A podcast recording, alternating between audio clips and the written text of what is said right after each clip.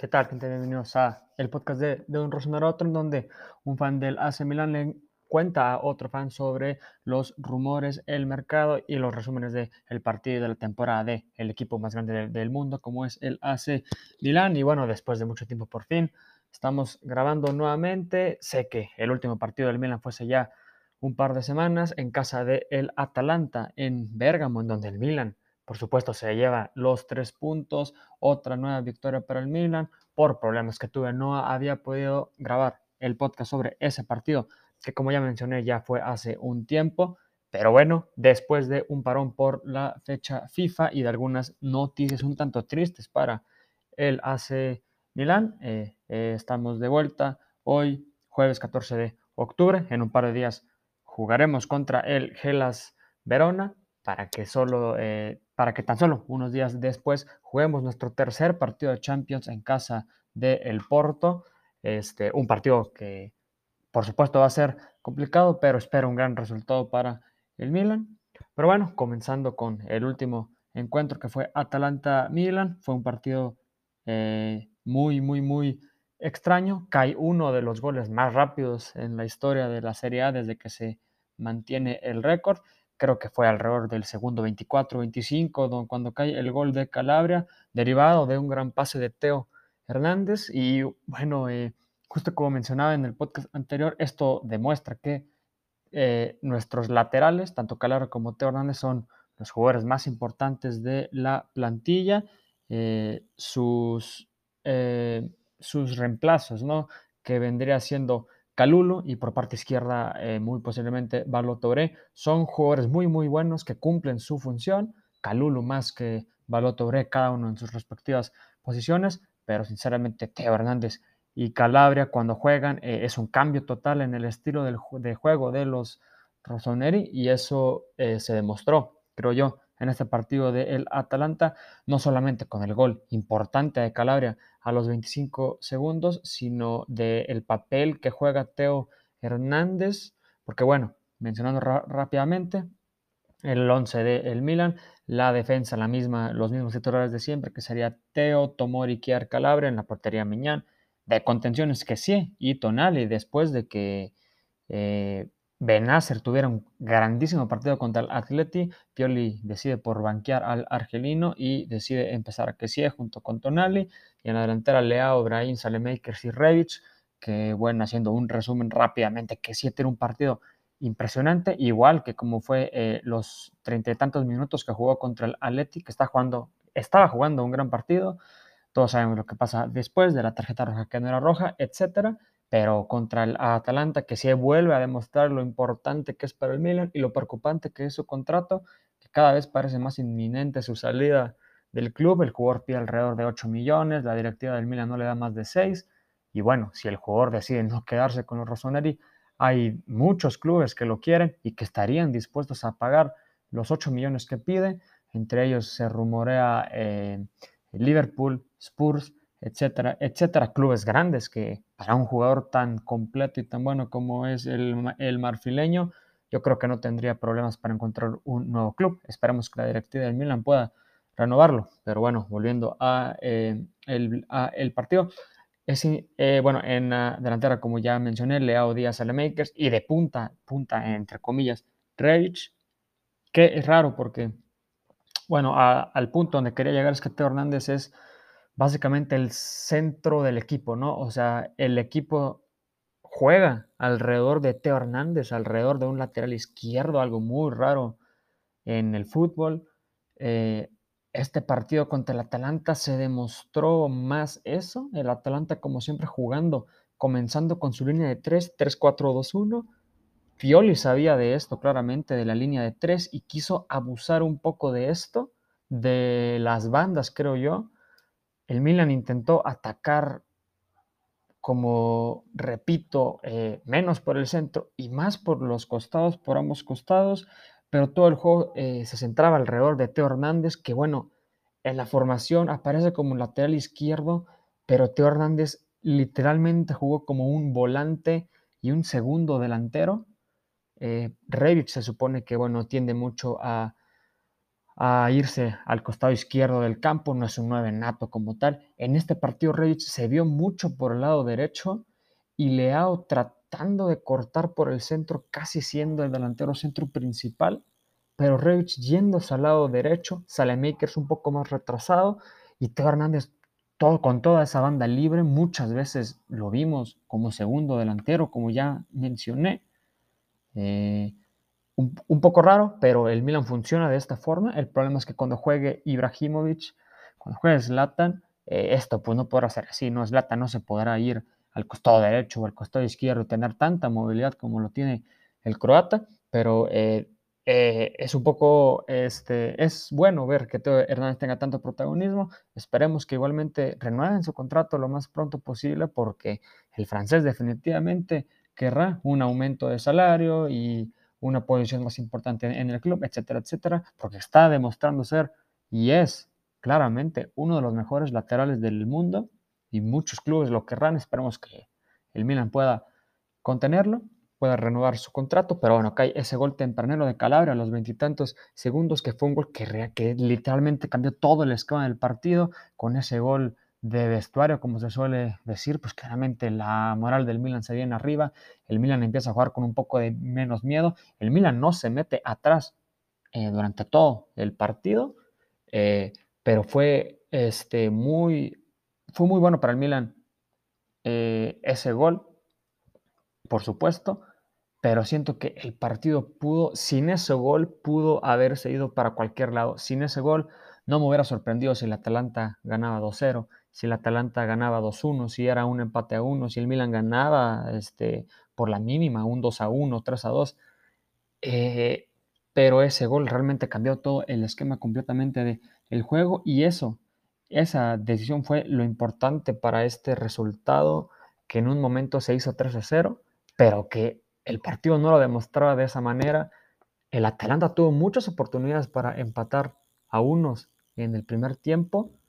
Eh, el, eh, el, equipo de Bergamo, con un poco más de suerte, pudo haber conseguido el tan ansiado gol y un 1 a 1 ahora sí pudo haber sido para cualquiera otra vez y hubiera sido un poco de miedo para para nosotros, los, los Rossoneri. Pero bueno, eh, junto con eso se suma que en el minuto 24 sale lesionado Mateo Pesina en un balón dividido contra Tomori, que Tomori la, hace de, de Maldini. Tomori está a un nivel impresionante, como ya sabemos desde la temporada pasada que llegó al club. Pero bueno, Mateo Pesina sale eh, lesionado y todos pensarían que sería, eh, que bueno, que el director técnico del Atalanta este, metiera a un hombre por hombre, ¿no? Cambiar a Pesina, pero meter a Ilicic, al ruso Miranchuk, pero no, eh, decide meter a, Yo, a Josete Petzela, un jugador que juega más casi un defensa, un jugador que juega más abajo, casi como contención, un poco raro.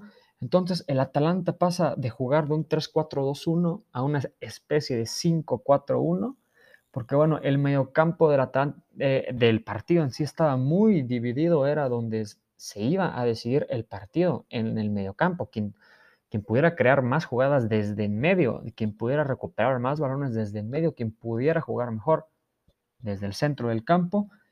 El director técnico del Atalanta como que ve esto y dice, bueno, meto a, otro mediocampista para tratar de controlar más el mediocampo. Y bueno, e, en un en un 0-0, en un 1-1, esto tiene sentido, pero ah, eh, yendo abajo en el marcador, sinceramente yo no le vi mucho sentido a este cambio y justo cuando hace este cambio en el minuto 25 es cuando el Atlanta se estanca un poco y no puede atacar tanto al Milan. El Milan comienza a atacar un, un poquito más hasta que un error del Atalanta en el minuto 43 hace que le regalen el balón a Sandro Tonali y Tonali define muy, muy, muy bien para el 2-0 del Milan y el partido ya se veía prácticamente, entre comillas, acabado para los de Bérgamo, la moral en los suelos y un marcador de 2-0 que tal vez si no era justo, tal vez, sinceramente yo creo que el marcador para el primer tiempo justo hubiera sido un 1-1, pero el Atalanta con no con la suerte para anotar el gol, al igual que este, tenemos que darle crédito a los defensas del Milan que también estaban, estaban y tuvieron un gran encuentro, pero eh, un error de la, del Atalanta muy tonto que es en el balón que le regalan a Tonali, les, causa el, el problema, una muy mala suerte y también muy mala cobertura. A los 25 segundos cae el gol de Calabria y otro muy mal cambio por parte del director técnico hace que este partido se incline en el marcador a un lado solamente, a un 2-0 para el Milan. Y bueno, el segundo tiempo el Milan ya se mete un poco más atrás, el partido es prácticamente todo de el Atalanta, hasta que en el minuto 78, con otra asistencia de Teo Hernández, viene un buen gol de Rafael Leao, que tuvo un buen partido. Considero que el primer tiempo de Leao estuvo muy bien, el segundo tiempo tuve un poco, ya eh, eh, ese Leao que conocemos siempre, que es pura gambeta, que siempre hace una de más, que no tiene buen control, que no mete ese buen último pase. Pero bueno, Leao, el portugués, tiene un buen partido. Reich no, no tanto, no tiene un gran partido. Teo Hernández, claro, por supuesto, tuvo un partidazo, fue el que dio dos de las tres asistencias y eh, como digo, el Milan juega alrededor de él prácticamente. El francés es importantísimo para nosotros. Este, bueno, el Milan se duerme un poco. En el minuto 86 cae gol de penal de Dubán Zapata.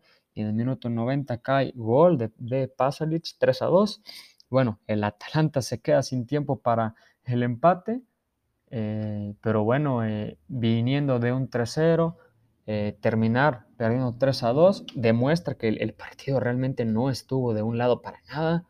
Este, pero el, el Atalanta, eh, como sabemos, no está teniendo las grandes temporadas como las pasadas. El Milan sigue invicto. El Milan eh, va literalmente por el Scudetto. Cuando nosotros los resonadores pensábamos que nos faltaba ese delantero y ese extremo derecho para poder ir por el Scudetto sin tener delantero centro toda la primera parte de la temporada hasta ahorita Estamos eh, invictos todavía. Eh, nuestro próximo partido, como ya mencioné, es contra el Verona. Debería ser un juego sencillo. Entendería si Pioli no juega con los titulares eh, para poder descansarlos contra, para el partido contra el Porto, para el partido de Champions League. Pero bueno, el Atalanta, perdón, el Milan, como ya mencioné y como ya podrán saber, termina ganando de visita en Bergamo 3 a 2. Y cabe mencionar, por supuesto, que en el minuto, en el minuto 74 sale Brahim Díaz y entra Junior Mesías. Junior Mesías que eh, lo tiran más por la banda. Pioli, este, Mesías, que bueno, se supone que fue cambio hombre por hombre por Brahim para que jugara por el centro entre cuartista, pero en, el partido en sí se tiraba mucho por la banda derecha. Y él es gran parte del tercer gol del Milan, ya que deja pasar el balón porque estaba en fuera de lugar. Cuando mete el pase Teo Hernández, él deja pasar el balón porque se da cuenta que está en fuera de lugar, se lo, da, se lo deja a el portugués Rafael Leao y Rafael Leao simplemente define espectacular. Pero siento que, por ejemplo, Brian Díaz, con su poca experiencia o con su menor experiencia que el brasileño Junior Mesías, tal vez si hubiera tocado el balón y tal vez si hubiera sido fuera de lugar y no hubiera sido el tercer gol del Milan, y bueno, Junior Mesías en estos 15, 15 minutos que jugó, no, no pudimos ver tanto de él, ya que estos últimos 15 minutos fueron más del Atalanta que el Milan y por mucho. Pero el brasileño en las jugadas que tuvo demostró y yo sentía que cuando tenía el balón me, lo, eh, lo, primordial que, que nos demostraba era seguridad. Seguridad que muchas veces Brain Díaz no nos da. Sabemos que Brain Díaz puede ser un poco jarioso, que puede que haga una de más, que siempre se trata de driblar a todos y tres de cuatro veces, por supuesto que no, no le sale, que termina perdiendo el balón. Con Junior Mesías sentí eso, eh, experiencia, seguridad, pero no pudimos ver eh, qué tan hábil es con el balón. Eh, nunca lo he visto jugar allá a Junior Mesías, sinceramente, pero creo yo, por lo poco que vi en este partido, que puede ser que sea un jugador muy inteligente, que no, que no juegue un fútbol tan paralelo, que no juegue un fútbol tan directo como el de Brahim Díaz, de ir al frente. Tal vez si Junior Mesías se tome más su tiempo, piense más. No sé, me dio en general buenas impresiones el, el brasileño, pero no lo podremos ver en los próximos partidos. Tengo entendido que tiene una lesión ahorita menor, pero el calendario del Milan se viene muy, muy, muy apretado eh, contra el Verona. Así es que Junior está eh, listo para jugar. Posiblemente, muy posiblemente, Pioli le dé unos minutos. Esperemos que así sea para poder ver un poco más de el jugador. Pero bueno, este, pasando un poco más a las noticias más recientes del club. El club, literalmente en Twitter, en Instagram, en las redes sociales, nuestro club es un meme porque sinceramente concuerdo con todos que parece hospital. Tenemos demasiados jugadores lesionados y a esto se les une a la lista Big Mike, Mike Meñán, nuestro portero, la, mejor contratación eh, fácilmente en toda la Serie A, el portero francés del Lille, que está teniendo un temporadón con el Milan, se lesiona de la muñeca izquierda, tiene que ser operado y estará de baja por lo menos dos meses. ¿Y qué pasa? Bueno, el Milan de porteros bancas tiene a Plizzari que se encuentra lesionado y tiene por supuesto al Rumanía Tatarusano, que bueno, Tatarusano solamente creo que ya lleva como tres años con el club, solamente ha comenzado eh, cinco partidos, pero recuerdo que la temporada pasada o antepasada comenzó eh, al menos un par de, ocasiones contra el Inter y no recuerdo contra quién más, pero eran partidos de Copa y Tataruzano recuerdo que fue literalmente el jugador del partido que que salvó un penal, que tuvo muy buena actuación. También creo que comenzó en Europa League, si no mal recuerdo, pero el portero Rumanía, le, sinceramente a mí sí me daba confianza cuando se lesiona Meñán. Por supuesto es un poco alarmante que nuestro portero banca tenga que jugar después de la temporada que está teniendo el portero francés, pero Tataruzano por alguna razón me brindaba esa seguridad, ya que ya lo hemos visto, y aunque sea un portero ya muy viejo, eh, no sé, yo sí sentía que estábamos en contra Tarusano. Claro que Pioli es el que lo ve en los entrenamientos y Pioli es el que tiene la decisión final.